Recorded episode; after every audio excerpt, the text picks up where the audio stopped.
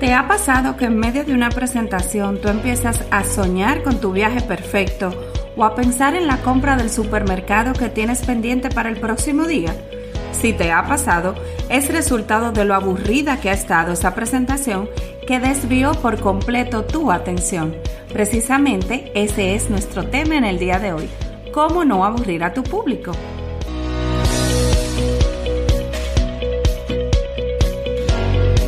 Operación Comunícate.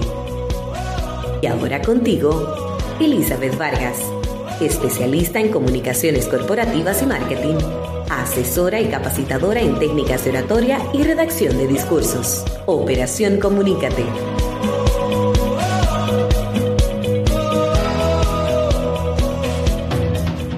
Muchísimas gracias por tu sintonía. ¿Y qué te parece si iniciamos de inmediato con el tema del día de hoy?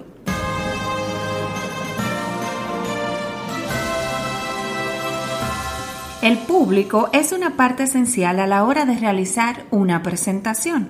Cuando hablamos de oratoria, estamos hablando del arte de la palabra, es decir, de cómo una persona es capaz de transmitir un mensaje comunicando a un público. Este público puede estar conformado por un grupo de personas o por un individuo. En el día de hoy quiero mostrarte seis herramientas principales y claves para no aburrir a tu público.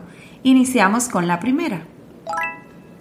Forma parte del público antes de iniciar. Antes de iniciar tu presentación, trata de interactuar un poquitito con ese público. A veces, hasta sentarte en alguna fila e iniciar a hablar de temas generales como el estado del clima de ese día. Esto te va a relajar a ti muchísimo y a la vez tú vas a lograr ser percibido como una persona asequible y simpática lo que rompe las barreras de inmediato. Nuestra segunda herramienta, tienes que ser tú. Quizás sea una de las herramientas que nos cueste más trabajo, pero debes reflejar tu personalidad y tener cuidado con no actuar o simular a alguien que no eres. Mientras más transparente seas, más confianza tú vas a tener y la proyectarás al momento de hablar en público. La tercera herramienta nada mejor que contar historias, storytelling. Y en este punto quiero citar a la escritora, poeta y activista estadounidense Maya Angelou, que expresó lo siguiente, la gente olvidará lo que dijiste, olvidará lo que hiciste, pero nunca olvidará cómo les hiciste sentir. Quizás muy fuerte esta opinión, pero muy cercana a la realidad. Debes tratar siempre de ponerte a ti como ejemplo, de contar tus historias, apelando siempre a esos puntos en común que de seguro tienes con tu público. Por ejemplo, puedes iniciar con la frase Hoy recuerdo cuando yo estaba sentado allí como todos ustedes, en aquel tiempo, tal o cual cosa. De esta manera podrás romper el hielo y captar la atención del público desde el primer momento. Contar una buena historia te hace también más humano y la audiencia se mostrará más dispuesta a conectar con tus afirmaciones. La cuarta herramienta es utiliza apoyo visual, pero no leas todo. Ojo, las presentaciones hoy en día se han convertido en un excelente apoyo para nuestras intervenciones, pero debemos tener cuidado con no empezar a leer textualmente cada palabra. Si tú haces eso, aburrirás enseguida a ese público y lo peor puede traducirse en que no dominas el tema que vas a tratar.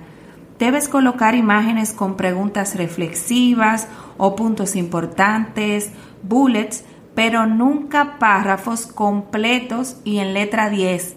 Y con letra 10 me refiero a que el público detrás ni siquiera ve esas letras, ni siquiera puede leerlo. Esto sería, escucha bien, el inicio del fin de la atención de tu público. La quinta herramienta, ojo con las citas y estadísticas.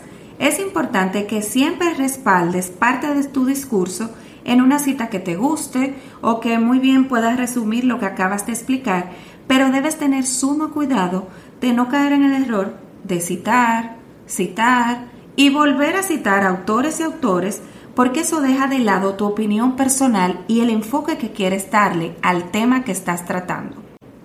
Y la última herramienta, pero no la menos importante, muévete y juega con tu tono de voz.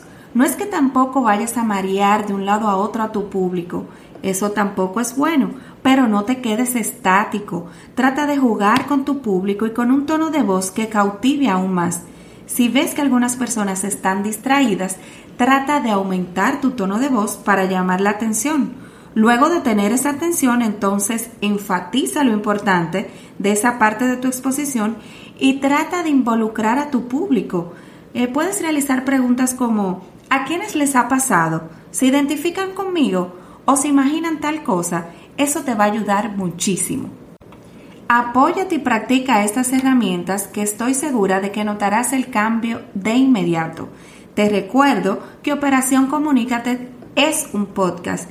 Esto quiere decir que puedes escucharnos cada semana solo suscribiéndote de manera gratuita al reproductor de podcast de tu preferencia, ya sea Apple Podcast o Spotify, por ejemplo, de modo que no te pierdas ninguno de nuestros episodios de hoy en adelante. Grabamos todos los miércoles desde Santo Domingo, República Dominicana. Así que mil gracias por tu sintonía y hasta nuestro próximo episodio. Pero recuerda esto, lo que no se comunica simplemente no existe. Ojo con eso.